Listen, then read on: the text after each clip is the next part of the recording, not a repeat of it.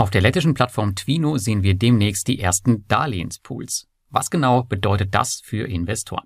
Über das und vier weitere kurze Meldungen sprechen wir in den heutigen Peer-to-Peer-Kredite-News. Darunter geht es um die Rückzahlpläne von Twino und Peerberry bezüglich russischer und ukrainischer Kredite, einen neuen Kreditgeber auf Robocash und das Ende der finnischen P2P-Plattform Fellow Finance. Alle Informationen, die du jetzt gleich hörst, sind wie immer auch nochmal zur weiteren Recherche im Blogartikel verlinkt, den du in den Show Notes findest. Wenn dir das Format P2P Kredite News gefällt, dann abonniere gerne meine Kanäle, um nichts mehr zu verpassen. Und jetzt viel Spaß!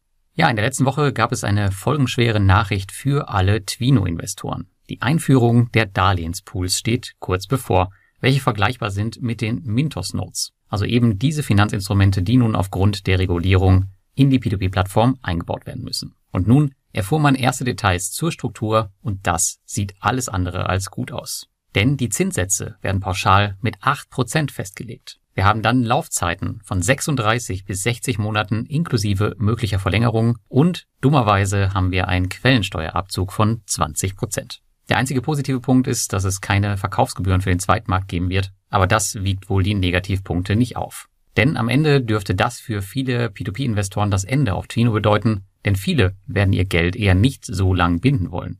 Auch der Quellensteuerabzug wird viele treffen, denn meinem Wissen nach sind nur 10% anrechenbar in der deutschen Steuererklärung. Zwar gibt es mit einer Ansässigkeitsbescheinigung generell die Möglichkeit, diese von vornherein auf 10% zu senken, jedoch ist bisher unklar, ob das auch in diesem Fall möglich ist. Zudem müssen wir aktuell davon ausgehen, dass die Struktur dieser Darlehen auch so auf Mintos und Wire Invest kommen wird. Damit sind regulierte Plattformen immer weniger konkurrenzfähig mit unregulierten, aber soliden Plattformen wie Ländermarket, Afranga oder Esketit, wo der Zinssatz deutlich höher ist und teilweise sogar bis 18 Prozent geht. Etwas Positives gab es dann aber doch noch von Twino, denn man hat nun einen klaren Plan für die Rückzahlung der russischen Darlehen vorgelegt, wo zunächst die Auszahlung komplett gestoppt wurden.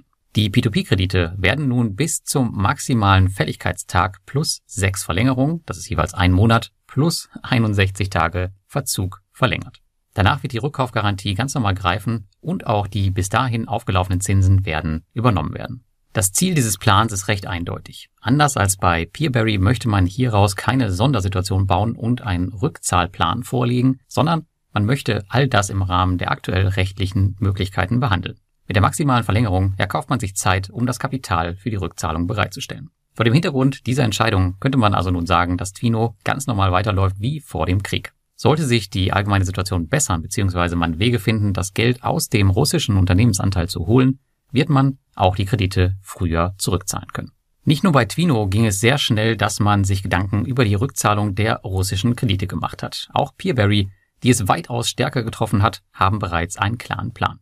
Die P2P-Plattform hält es für realistisch, alle ausstehenden Kredite aus Russland und vor allem aus der Ukraine in 24 Monaten zurückzahlen zu können, wobei die Rückzahlung quartalsweise erfolgen werden. Laut Peerberry wird man 50 Prozent des gesamten Konzerngewinns dafür verwenden, die Portfolios aus den beiden Ländern schrittweise zu begleichen. Die anderen 50 Prozent sind für die Weiterentwicklung und Erhaltung des Geschäfts reserviert. Auch Peerberry stellte wie Twino in Aussicht, dass die Rückzahlung durchaus schneller erfolgen kann sollte sich die Kriegssituation in den nächsten Wochen und Monaten aufklären. Die Summe, um die es geht, beläuft sich auf circa 55 Millionen Euro. Peerberry hat auch nochmal einen Q&A-Artikel erstellt, auch in deutscher Sprache, wo ihr nochmal alle Details nachlesen könnt. Den Link dazu findet ihr im Blogartikel. Auf Robocash ist die Lage weiterhin komplett normal. Nicht nur das, es gibt seit letzter Woche auch erstmals Kredite vom sri lankanischen Kreditgeber Rapidland, der auch zur Robocash Group gehört. Ihr investiert hier in langfristige Geschäftskredite, welche dem weiteren Aufbau des lokalen Unternehmens dort dienen und eine Laufzeit von drei Jahren haben. Die Kredite sind mit 12,5 Prozent verzinst. Seid ihr aber Diamond-Investoren, könnt ihr wie ich einen neuen Maximalzinssatz von 13,5 Prozent auf Robocash erreichen. Die Auszahlung der Zinsen erfolgt auf monatlicher Basis. Für alle, die aktuell noch Sicherheitsbedenken haben, gab es in der letzten Woche auch noch eine Zusammenfassung der YouTube Q&A. Hier wird noch einmal auf sicherheitsrelevante Fragen der Investoren eingegangen. Auch dazu habe ich euch den entsprechenden Link in den Blogartikel gepackt. Für mich macht die Plattform nach wie vor einen soliden Eindruck und mein Investment dort bleibt daher weiterhin unangetastet. Derzeit ist Robocash mit circa 25.000 Euro meine zweitgrößte Plattform. Die finnische P2P-Plattform Fellow Finance stellt zum 2. April ihr P2P-Lending-Geschäft ein. Wie auch schon die britische Plattform SOPA verfolgt die P2P-Plattform hier nun den Weg einer normalen Bank und wird die Retail-Investoren herauskaufen.